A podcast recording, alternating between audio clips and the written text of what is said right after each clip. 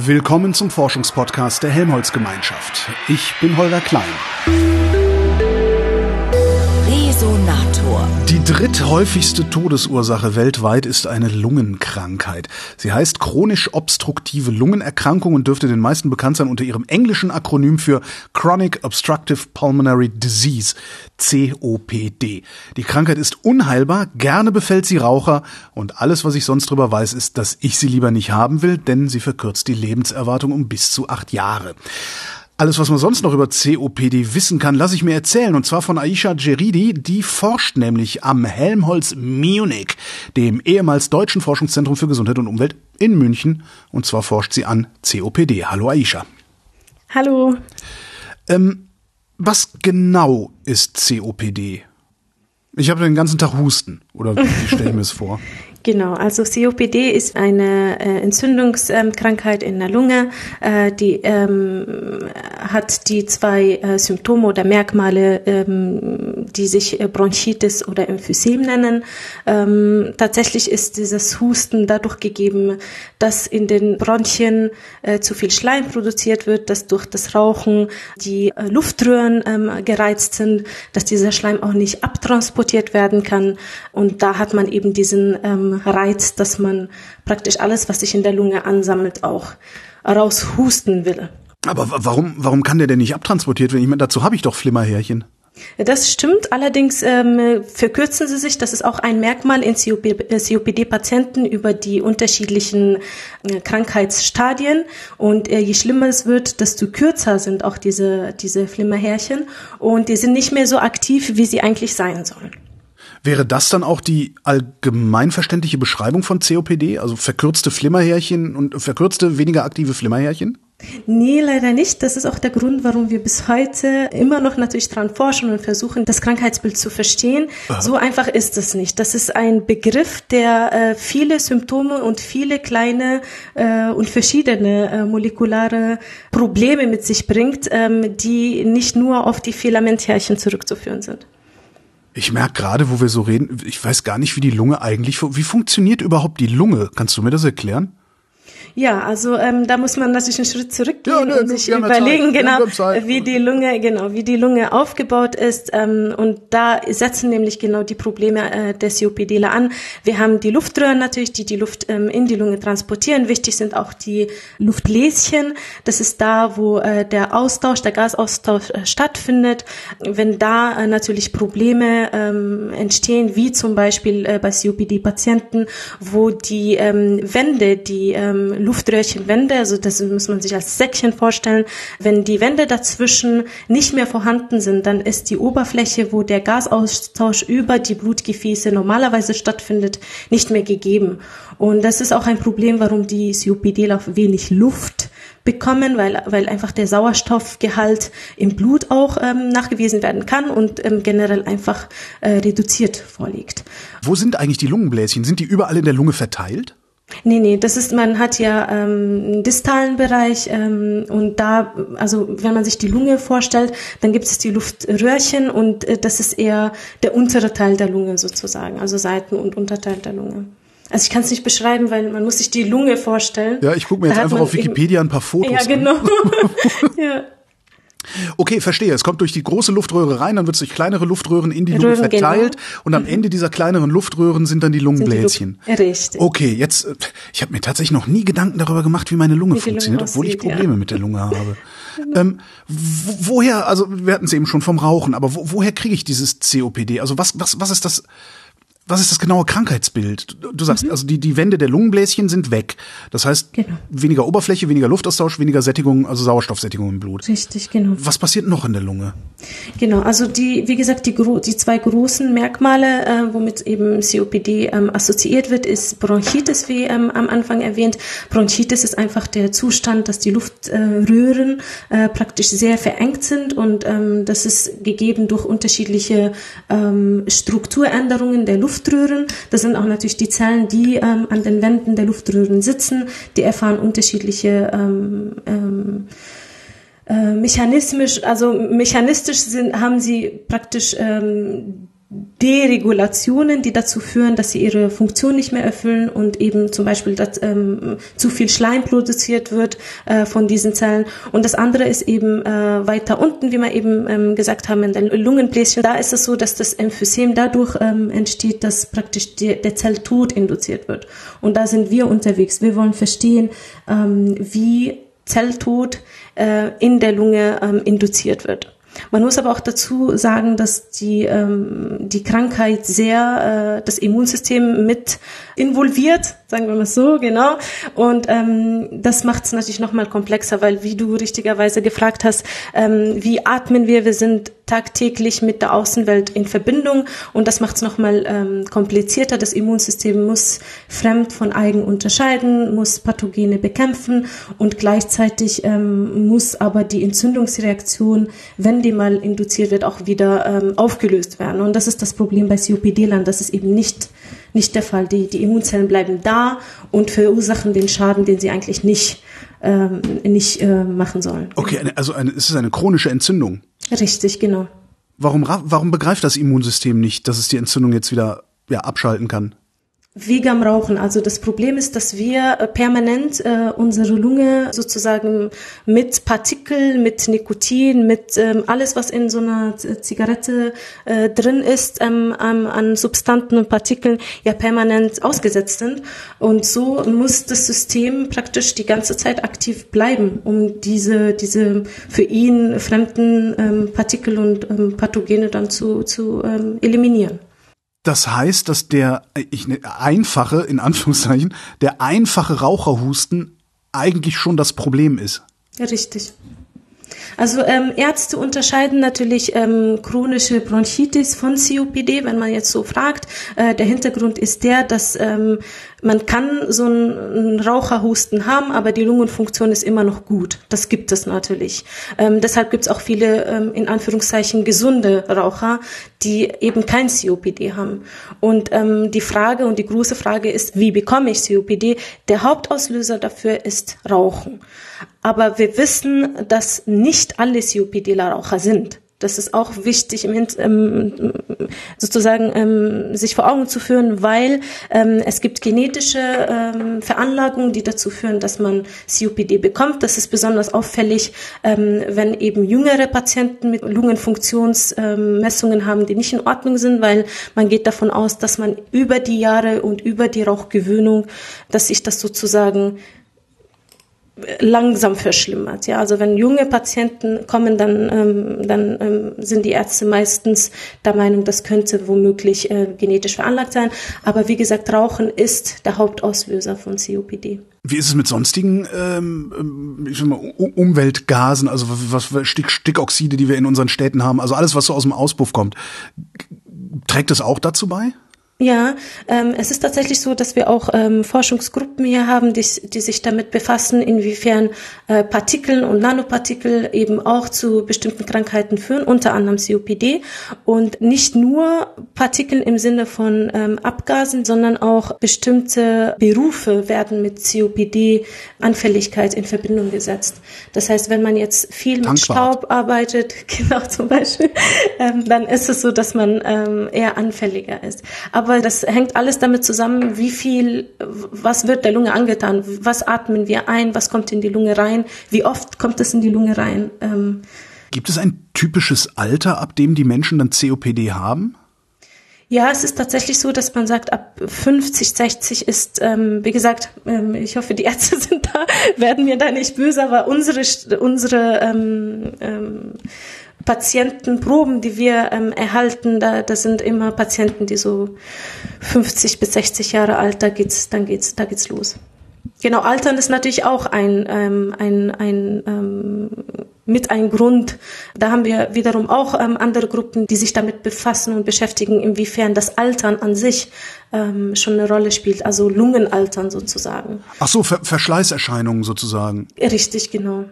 Also dass Zellen zum Beispiel, äh, das nennt sich dann Senescence, dass Zellen einfach nicht mehr, also weder sterben noch äh, funktionieren. Und das führt dazu, dass praktisch, das ist ein, ein, ein normales, ähm, das gibt es auch beim normalen Altern, dass man einen gewissen Anteil an Zellen hat, die einfach ähm, senescent sind. Aber ähm, wenn es natürlich eben zu dieser Deregulation gibt, ähm, kommt und wenn man zusätzlich eben bestimmten Außenfaktoren ausgesetzt ist, dann ähm, kann es natürlich auch dazu führen, dass man schnelles Lungenaltern hat, also schneller als das eigentliche biologische Alter sozusagen. Wie Moment, da sind das das gibt es gibt Zellen, die die lungern einfach so rum.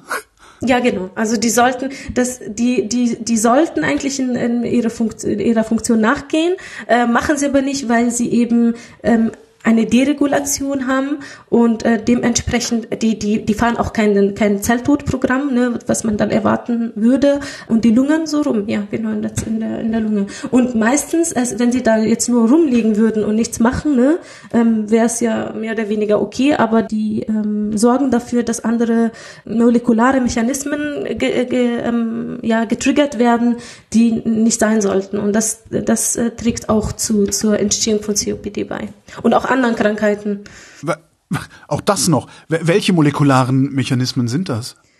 Äh, bei Senescence, äh, da bin, also wie gesagt, mein Gebiet ist eher, äh, ähm, damit wir das eben in der richtigen Ebene sind, ich bin eher äh, da unterwegs, wo die Immunzellen tatsächlich Zelltod induzieren, ja, da sind wir äh, weiter unten in den Lungenbläschen. Ähm, ähm, Senescence ist, ähm, da gibt es bestimmte Signalwege, ähm, wie zum Beispiel ähm, WNT-Signalwege, die dazu äh, führen, dass praktisch die Zelle diesen ähm, Repair-Mechanismus Organismus nicht mehr kann. Also die ist normalerweise dafür da, wenn jetzt ein Schaden, ähm, wenn die wenn die Zellen beschädigt sind, dass sie sozusagen unter, unterstützen, so einen Repair-Mechanismus ähm, einzuleiten, machen sie aber nicht. Aber wie gesagt, damit ich nicht in ähm, in anderen Gebieten, ähm, das ist nicht das, woran ich forsche. Also da gibt's Forschungsgruppen, genau. Einfach siegessicher auftreten, dann glauben das einem alle. genau, genau. Ja, ja. Aber wie gesagt, das ja. ist auf alle Fälle ein, mit ein Grund. Okay, dann halt Zelltod. Klingt eh viel cooler. Richtig. Ähm, genau. Was ist das genau? Also wie, wie, wie, wie sterben Zellen? Also ähm, wir wissen mittlerweile, ähm, dass es viele unterschiedliche Zelltodarten gibt. Also früher hat man das auf zwei, drei maximal äh, Zelltodarten ähm, eingeschränkt. Das bekannteste ist äh, Apoptose nennt sich das. Das ist ein programmiert, eine programmierte Zelltodart. Ähm, das ist auch, das muss auch stattfinden im Körper, weil wenn die Zelle, wie gesagt, ähm, nicht mehr gut funktioniert oder bestimmte genetische Veränderungen vorliegen, wenn die Zelle ihre Funktion nicht mehr erfüllt, dann wird ein Programm ausgelöst, dass die Zelle praktisch stirbt. Das ist ganz, ganz wichtig. Wo wird das, wird das in der Zelle ausgelöst? Richtig. Also es gibt extrinsische, und intrinsische Signalkaskaden äh, und Wege ähm, und ähm, abhängig davon, wenn zum Beispiel die Zelle von innen aus ähm, beschädigt ist, zum Beispiel ähm, genetisch zu viele Mutationen jetzt ähm, vorhanden sind, dann ist es eine, eine von innen aus ähm, ausgelöste Zelltodart, aber von außen ähm, kann auch äh, die Zelle Signale erhalten und dazu sozusagen animiert, äh, jetzt Zelltod ähm, zu machen. Wer animiert die Zelle von außen dazu, das zu tun? Genau, in unserem Fall, und das ist äh, ziemlich ähm, interessant, das haben wir auch letztes Jahr publiziert, im Zusammenhang mit COPD haben wir zum Beispiel ähm, ähm, nachgewiesen, dass Immunzellen tatsächlich diese Rolle mit übernehmen. Das heißt, was wir unter Immunzellen ähm, natürlich verstehen, das sind die Guten, die praktisch äh, rekrutiert werden in die Lunge und die die ähm, eigentliche Aufgabe haben, äh, fremde Körper, also ähm, Pathogene und Fremdkörper, Bakterien etc., Viren zu beseitigen. So die B-Zellen, die T-Zellen, die wir so kennen jetzt seit seit Corona, ne? Die unsere Freunde. Richtig, genau, genau. Ja. genau. Und auch Monozyten, die sich zu Makrophagen differenzieren. Und was wir eben ähm, rausgefunden haben, die Tatsache, dass sie im Übermaß in der Lunge vorliegen und ähm, auch länger da sind, als sie sein sollten, führt dazu, dass ähm, dass die Immunzellen eben Sachen ähm, oder, oder Moleküle äh, sekretieren, also ausschütten, die auf Dauer eben die normalen äh, Lungenzellen, die Epithelzellen, die ja die Struktur der Zelle ausmachen, tatsächlich zum Zelltod ähm, animieren. Das heißt, da wird eine Signalkaskade ausgelöst, also die Immunzelle schüttet dann Sachen aus, die werden von der, von der Epithelzelle erkannt und dann wird eben diese neue Zelltodart, äh, womit ich mich beschäftige, nämlich Ferroptose induziert. Ferroptose. Ferroptose, richtig. Mhm. Was genau schüttet die Zelle aus? Was sind das, also sind das, was ist das, also was, was ist da der Träger der Information? Genau, also ähm, die äh, Informationen, wie wir sie kennen, sind ja in der in den äh, Nukleinsäuren ähm, zu finden, ne? also DNA und RNA. Aber die Zelle produziert ja auch, ähm, indem sie eben die RNA abliest, bestimmte Zytokine. Dazu fährt sie natürlich die Proteintranslation in der Zelle drin und sekretiert diese Moleküle aus.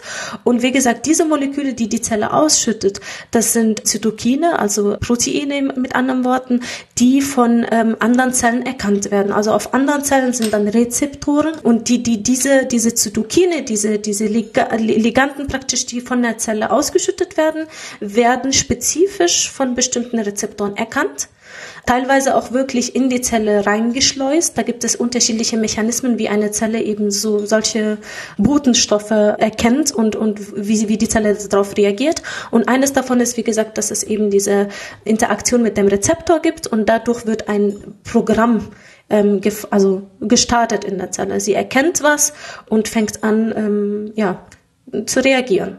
Und wie gesagt, Ferroptose ist praktisch ähm, gegeben, indem ähm, eben von der von der ähm, Monozyte, die dann zu einer Makrophage wird in in der Lunge, ähm, da wird eben ein Molekül ausgeschüttet und das bindet an der Oberfläche der Epithelzelle und das sorgt dafür, dass die Zelle Ferroptose begeht, sagen wir so. genau. Sich selbst entleibt. Was ja. passiert dann mit der toten Zelle, weil die liegt ja rum, das ist ja Material. Richtig, genau. Das ist eigentlich eine sehr spannende Frage und damit befassen wir auch. Ferroptos ist eine ziemlich schnelle Art äh, des Zelltodes und viele gehen davon aus. Also ein Merkmal von Ferroptose ist, dass ähm, so kann man auch die unterschiedlichen Zelltodarten ähm, voneinander unterscheiden, weil sie bestimmte Merkmale haben. Ähm, so ähm, ist zum Beispiel der ferroptotische Zelltod damit zu erkennen, dass die Zelle, äh, die Zellmembran zerstört ist. Ähm, das bedeutet, die Zelle, äh, die Zellmembran löst sich mehr oder weniger auf, ja, die wird oxidiert und dann ähm, ähm, geht die kaputt. Und alles, was ähm, an Zellinhalt da ist, wird natürlich ähm, freigegeben. Und jetzt geht man eben davon aus, dass das tatsächlich auch ähm, ein Grund sein kann, ähm, andere Zelltodarten zu induzieren. Also bekannt ist zum Beispiel, dass Nukleinsäuren, wenn sie freigesetzt werden, tatsächlich auch dazu führen, dass andere Zelltodarten äh, induziert werden. Und so stellen wir uns auch die Kaskade vor. Das heißt, die Immunzellen schütten was aus, das sorgt dafür, dass die Epithelzellen eben für Ruptose das Programm eben starten. Und die Zellen drumherum denken sich, oh, die stirbt, na dann mache ich mal Apoptose oder Richt, was? Nee. Richtig, genau, genau. Und so, ähm, wir sind auch gerade dabei, äh, herauszufinden, ob Ferroptose Apoptose induziert. Wie findet man sowas raus? Ist das was, was man unter Mikroskop beobachten kann? Wie sieht, also wie sieht deine Forschung genau aus? Mhm. Also wir haben, ähm, wir gehen natürlich erstmal von den von der Pathologie aus. Ja, wir schauen uns die die äh, Struktur der Lunge ähm, an. Das ist auch nichts Neues. Ne? Jeder, ähm, der an COPD forscht, hat eine Vorstellung, wie so ein äh, wie so ein Lungenschnitt aussieht. Und das ist, ähm, wie ich vorhin ähm, erwähnt habe, Emphysem ist ähm, einfach die Beobachtung, dass dadurch, dass die ähm, Wände kaputt gehen, praktisch so wie Löcher in der Lunge vorhanden sind, ja. Und diese Löcher ähm, sind eben ähm, das Resultat von Zelltod. Es gibt sehr viele äh, Forschungsarbeiten, die Apoptose als die Zelltodart beschreiben, die dafür äh, verantwortlich ist. Ähm, und wir wissen eben jetzt über die letzten Jahre mehr und mehr, weil die Leute sich das genauer anschauen und auch ähm, immer mehr Zelltodarten voneinander unterscheidbar sind. Und um jetzt auf die Frage zurückzukommen, wir haben natürlich Patientenmaterial, wo wir drauf schauen. Wir haben unsere Mausmodelle, die das äh, widerspiegeln. Wir machen sehr viel Zellkulturexperimente und ähm, was natürlich auch super hilfreich ist, was jetzt sehr viel an Popularität gewinnt, ist natürlich diese Single-Cell- oder Einzelzell-Analysen, also dass man sich sozusagen ähm, die Gene und Proteine, also jetzt in dem Fall Gene, anschaut, ähm, die dereguliert sind in einer bestimmten Krankheit und dann kann man sich wirklich auf bestimmte Zellen fokussieren und nicht auf das Gesamte. Also wenn man jetzt zum Beispiel vermutet, vermutet, ja, Ferroptose könnte vielleicht in COPD eine Rolle spielen. Dann schaut man sich an, was, äh, was sind das für Gene, die normalerweise in Ferroptose eine Rolle spielen und ähm, macht man sich eben diese Single-Cell-Analysen zunutze und, und schaut sich da an, wo sind dann eigentlich meine Gene gut ähm, exprimiert, also gut vorhanden, dass man davon ausgeht, dass da ähm, höchstwahrscheinlich auch Ferroptose zu erwarten ist. Und so kann man sich das so einengen, damit man äh, natürlich in der Zellkultur sich fokussieren kann und ähm, genau nachschauen kann, was da passiert. Findet Ferroptose denn ausschließlich in der Lunge statt, also bei Lungenzellen, oder ist es systemweit? Nö, also Ferroptose ist tatsächlich ein Phänomen, das jetzt mehr und mehr an Interesse gewinnt. Das wird sehr viel in, äh, im Zusammenhang mit neurodegenerativen Erkrankungen in Verbindung gebracht. Also viele Alzheimer-Patienten äh, scheinen äh, viel Glutamat auch im Gehirn zu haben. Ein, eine Komponente, die sehr wichtig ist, um, um Ferroptose zu induzieren. Also ähm, die, die, die Story, wie Ferroptose entstanden ist, ist also wie sie entdeckt worden ist, ist eigentlich ganz, ganz spannend spannend. Ähm, wir haben ja hier am Zentrum einen Forscher, der ähm, eigentlich damit schon die sozusagen die die wichtigsten Gene schon identifiziert hat, bevor Ferroptose in 2012 zum ersten Mal beschrieben worden ist. Das ist Markus Konrad. Der hat äh, sehr lange an Ferroptose ähm, geforscht, ohne sie Ferroptose zu nennen. Ohne zu wissen, was er tut. nee, nee, er, er weiß ganz genau, was er tut, aber dann waren ihm doch äh, einige äh, andere Wissenschaftler äh, waren schneller, genau, und haben das äh, benannt. Ne? Die haben das dann einen eisenabhängigen Zelltod genannt. Das war in 2012.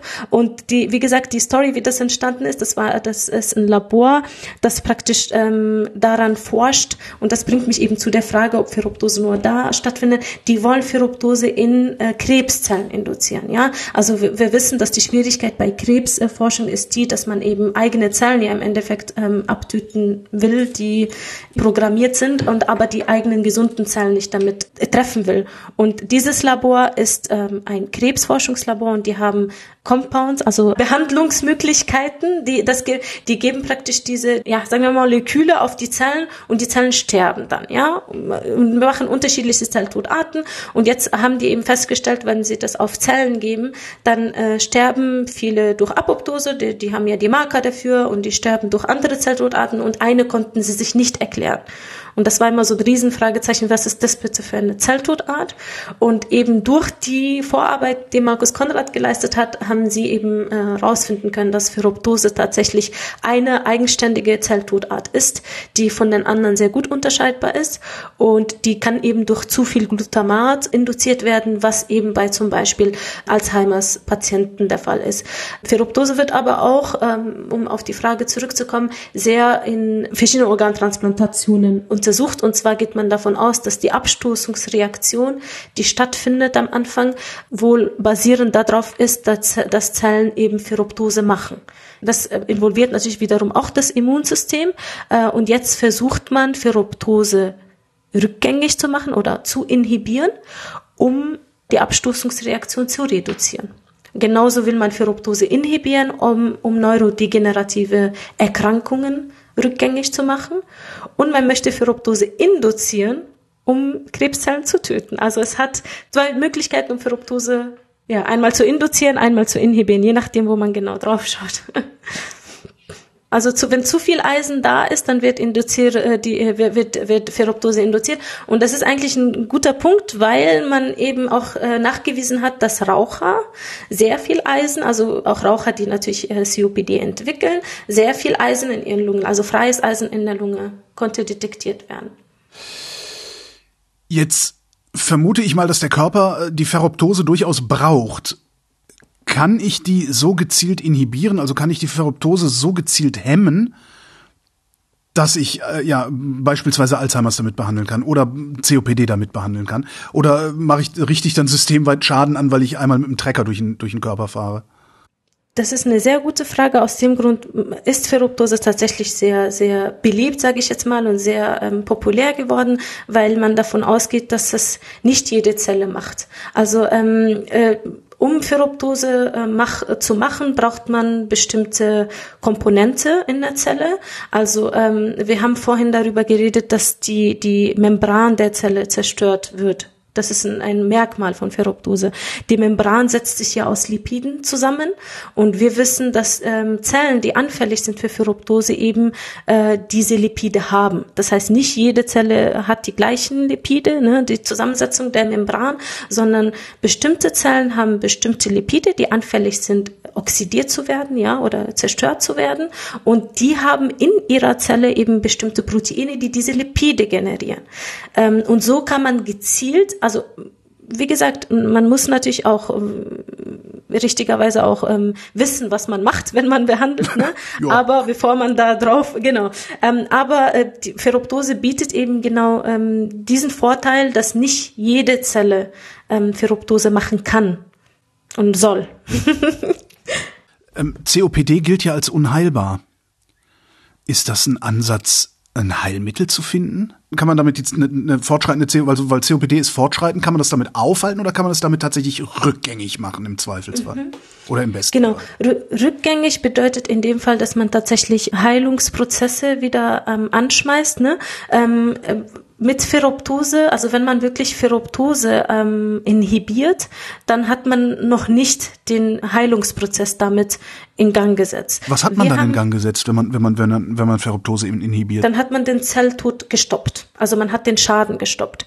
Ähm, wenn man aber ein, Schritt, ein Stück zurück, also einen Schritt zurückgeht und das ist ähm, eben das, was wir vor kurzem rausgefunden und publiziert haben, wie wird Ferroptose überhaupt induziert? Wenn man das weiß und das schon mal stoppt, dann ähm, kann man auch präventiv vorgehen. Das bedeutet, wir haben jetzt herausgefunden, es gibt eine Population an Immunzellen, die kommt über die Blutbahn in die Lunge, sollte in der Regel natürlich rekrutiert werden in einem gesunden Zustand, ähm, wird aber vermehrt rekrutiert, wenn man eben raucht oder COPD hat.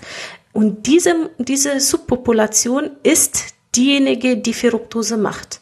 So, wenn wir jetzt einen Schritt zurückgehen, und da sind wir auch ähm, am Forschen, wie wir verhindern, dass zu viel von dieser Subpopulation in die Lunge gelangt, generell, dann haben wir schon damit Ferroptose inhibiert. Ähm, das ist, bringt mich auch zum Thema, wann setzt man an? Ne? Wir haben ja, wir haben Raucher, die noch gesund sind, wir haben Raucher, die in, in den unterschiedlichen äh, COPD-Stadien, den sogenannten Goldstadien sind, eins, zwei, drei und vier. Gold? Und, ähm, Stadien? Genau, Goldstadien. Äh, und ähm, die, ähm, das, wie gesagt, wir haben, wir, wir erfahren, wir sehen ja auch eine Zunahme an Immunzellen über die Verschlimmerung ähm, der Krankheit. Das bedeutet, wir wissen, dass wenn zu viele Immunzellen da sind, dass das tatsächlich auch mitunter eine Rolle spielt, dass die, dass die Lunge zerstört wird. Und so überlegen wir, okay, jetzt sind wir in den Anfangsstadien, da können wir noch verhindern, dass zu viele Immunzellen hinkommen, ähm, indem wir eben bestimmte Mechanismen in diesen Monozyten inhibieren führen. Da sind wir dran. Oder aber wir möchten natürlich auch die Patienten helfen, die schon weiter ähm, eine fortschreitende Krankheit haben. Und da würden wir praktisch genau eben diese Ferroptose-Inhibitoren ansetzen. Zumindest, ähm, dass das nicht ähm, vorangeht und auch keine anderen Zelltodarten induziert, wie wir eben vermuten. Wie weit seid ihr da? Also das ist noch im Reagenzglas, oder?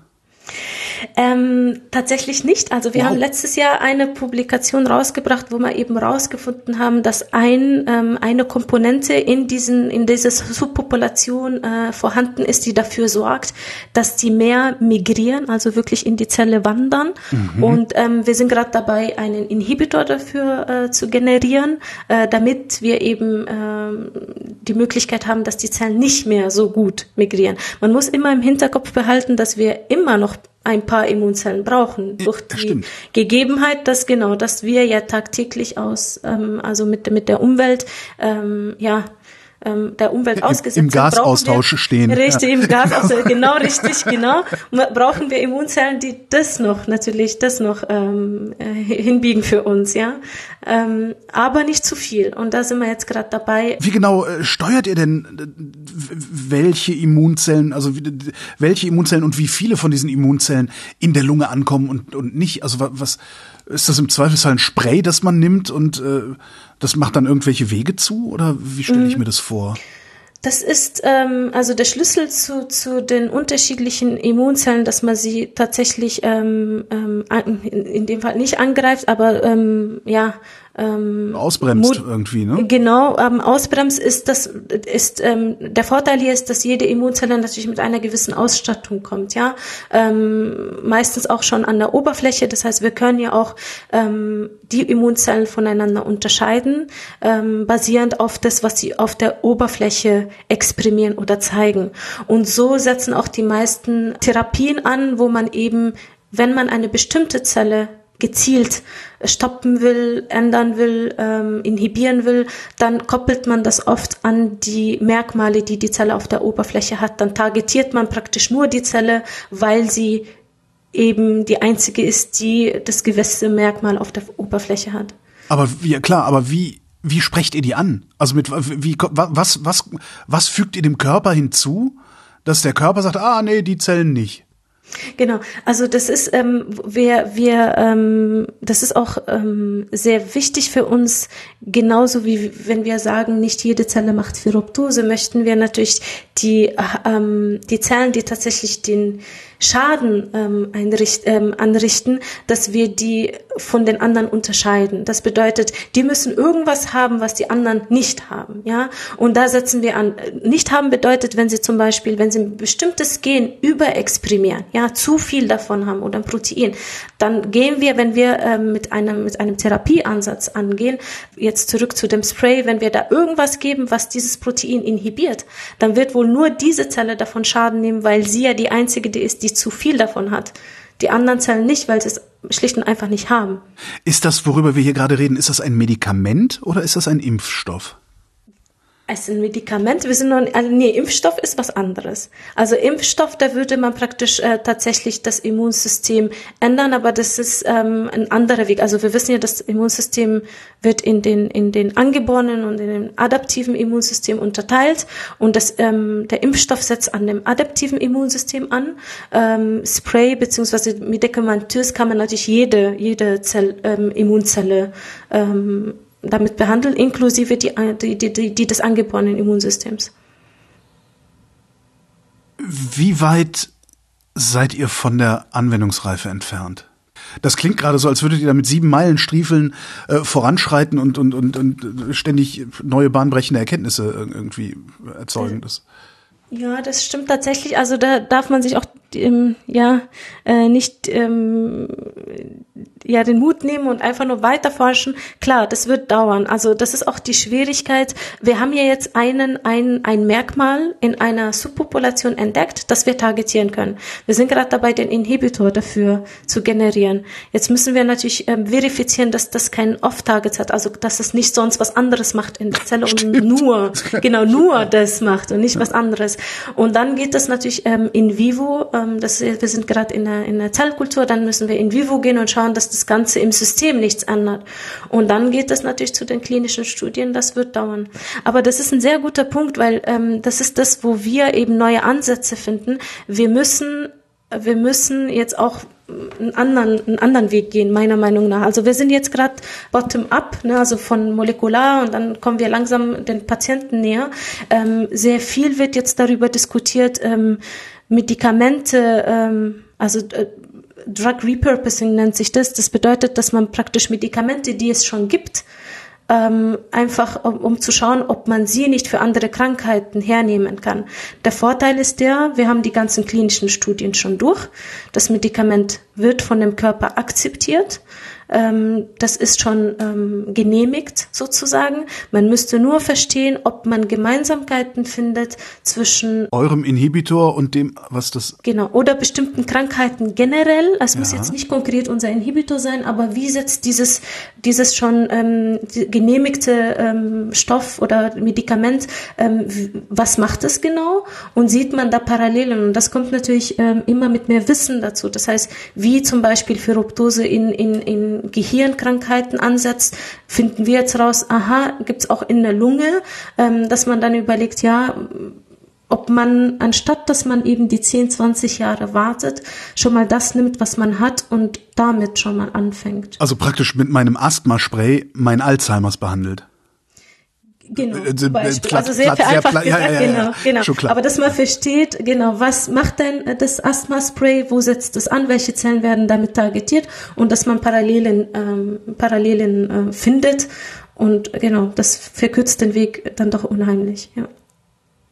Jetzt sind Lungenkrankheiten sind ja ein ziemlich alter Hut. Ne? Mhm. Ähm, warum findet ihr das erst jetzt auch raus?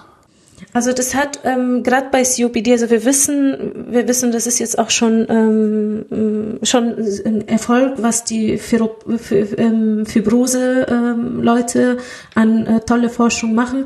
Die Schwierigkeit bei COPD jetzt konkret ist, dass es ähm, ein, eine Kombination aus verschiedenen Ereignissen ist. Es ist keine, keine ähm, Einbahnstraße, wo man sagt, so, du machst das, dann passiert das und das, ähm, das ist das Endpunkt.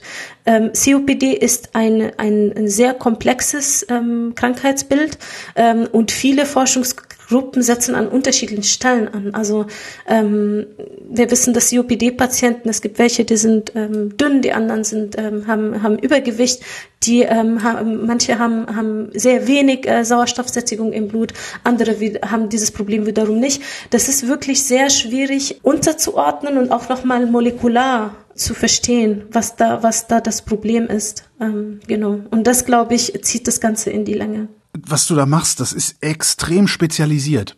Mhm. Wie bist du da hingekommen? Weil das, das über, man überlegt sich ja nicht irgendwie im, im Bachelor, ich mach Ferroptose. Das, das stimmt, das, das, stimmt.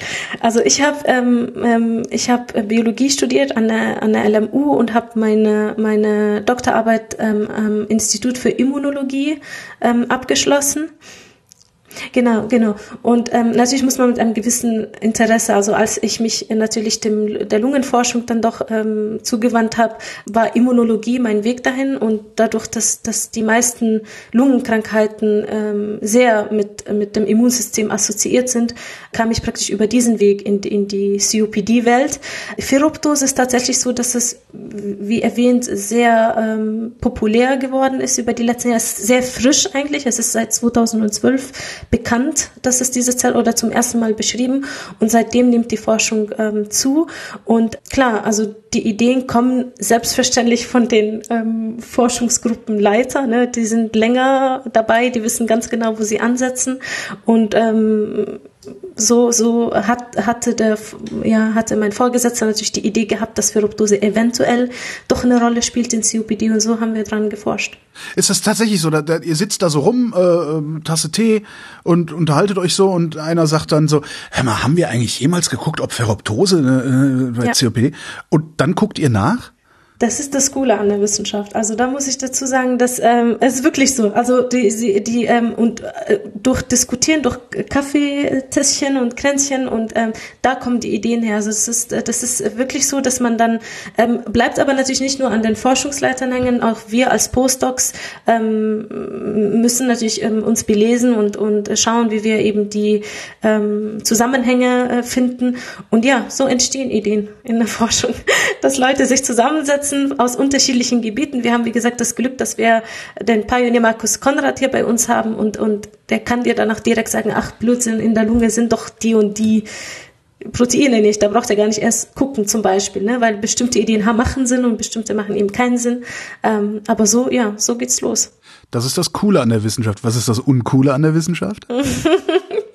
das Uncoole an der Wissenschaft. Ja, ähm, ja, jede Arbeit kommt natürlich mit sehr viel Bürokratie, ne? Das wissen wir. Das ist nicht nur die Wissenschaft. Wir müssen natürlich, damit wir unsere Forschung vorantreiben können, das auch sehr oft ich, ich will nicht sagen rechtfertigen, aber schon sehr oft belegen, gerade wenn es um, um ähm, Tierversuche geht, ähm, was auch natürlich sehr ähm, klar ist, dass wenn es jedes Tier muss natürlich einen Sinn haben, warum es, ähm, warum wir damit Tierversuche machen, aber das äh, nimmt dann doch jetzt irgendwie ein anderes Format an.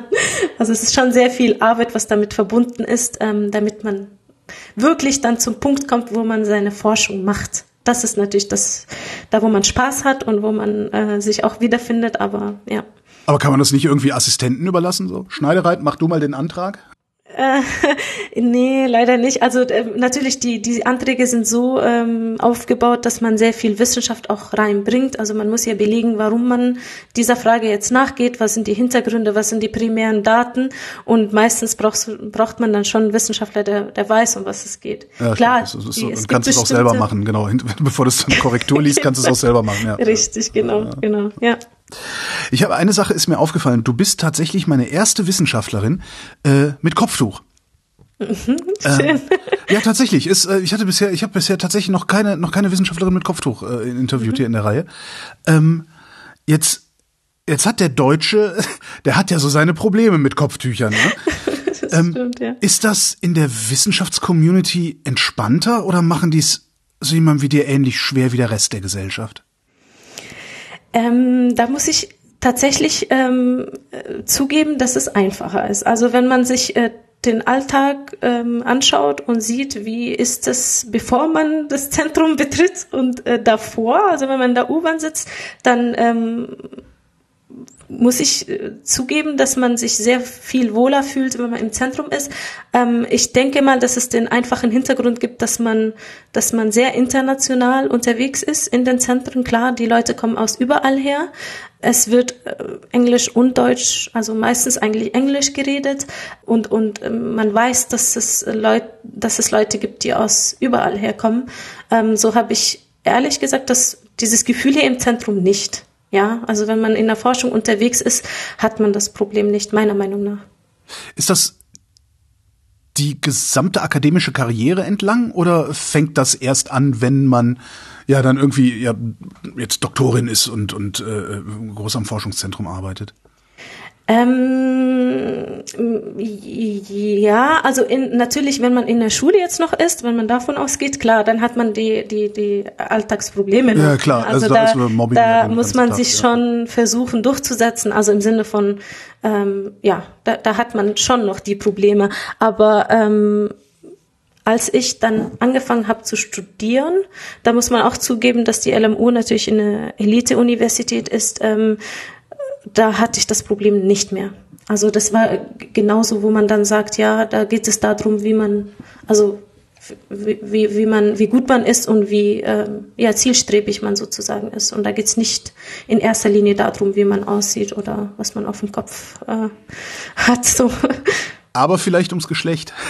Ich habe, ich erinnere mich dran, wir haben hier mal eine Sendung aufgenommen, da hat eine Kollegin von dir, die, die schon am Ende ihrer Karriere war, sich fürchterlich aufgeregt darüber, wie Männer in der Forschung mit Frauen in der Forschung umgehen. Ist das immer noch so ein Problem eigentlich?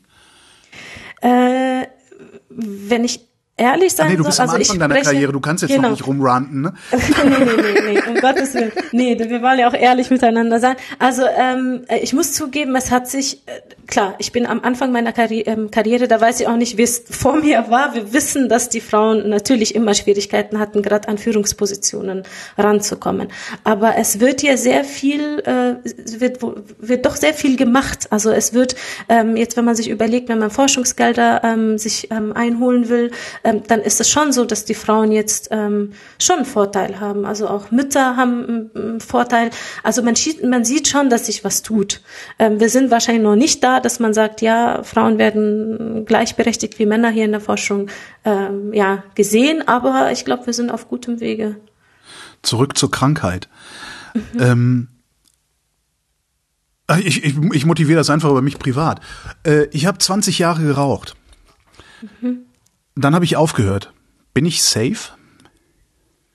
Leider nicht. Okay. Leider nicht. Also auch wenn man aufgehört hat zu rauchen, hat man natürlich abhängig, wie lange man geraucht hat, bestimmte Prozesse in Gang gesetzt in der Lunge, die leider nicht rückgängig gemacht werden können.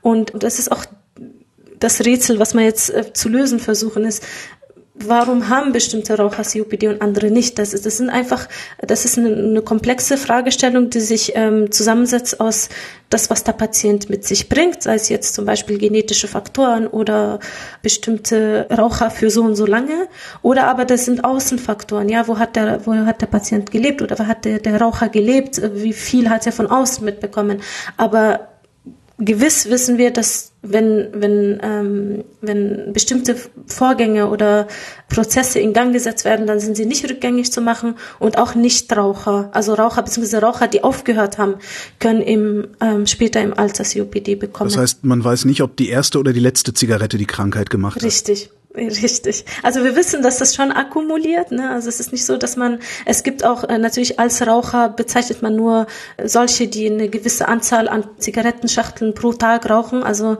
weil natürlich einfach das Krankheitsbild damit assoziiert werden kann. Aber klar, bestimmte Prozesse können vielleicht nach drei oder nach zehn Zigaretten in Gang gesetzt werden, je nachdem, wie der Mensch aufgebaut ist.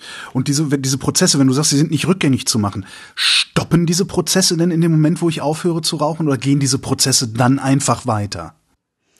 Also wie gesagt, das Problem ist, dass wir, äh, dass wir unter anderem zum Beispiel eine Akkumulation an Immunzellen in der Lunge haben. Und wenn sie da sind, dann machen sie weiter. Also die, die, die, der Schaden, und deshalb ist ähm, wenn es mal ist, dann wird es nur noch schlimmer, ist einfach nur dadurch gegeben, dass die sind da, die Immunzellen ähm, sind da und, und das kann, kann leider nur schlimmer werden. Und was, was natürlich die, die COPD-Patienten auch noch haben, sind natürlich diese sogenannten Exacerbationen, also Verschlimmerungsschübe, sagen wir jetzt äh, mal so. Das bedeutet, wenn sie zusätzlich noch irgendwelche Infektionen haben, kann man sich ja vorstellen, das bringt ja noch mehr Immunzellen in die Lunge rein und dann wird das noch schlimmer. Denkst du, dass du im Laufe deiner Karriere COPD heilen oder wenigstens stoppen können wirst? Tatsächlich ja, das klingt jetzt sehr äh, sportlich. Ja, aber ähm, hey. Äh, weil ich nicht so lange mit dabei bin, aber ich denke, wir haben zwei Ansätze, die uns äh, wirklich näher bringen werden, wo ich denke, das wird jetzt, muss jetzt keine 20 Jahre noch dauern. Und zwar, wie gesagt, das, was ich mit äh, Drug Repurposing schon erwähnt habe, dass wir bestimmte Medikamente einfach umsetzen können und für unsere Zwecke einsetzen können. Das ist das eine. Und das andere ist, wir, wir ähm, also die COPD-Welt beschäftigt sich äh, jetzt sehr damit, die Patienten besser zu, zu äh, charakterisieren. Also wir haben am Anfang erwähnt, wir haben Emphysem, äh, ja, und wir haben Bronchitis schön und gut, aber das sind ja Endstadien. Das ist, da ist schon alles zu spät.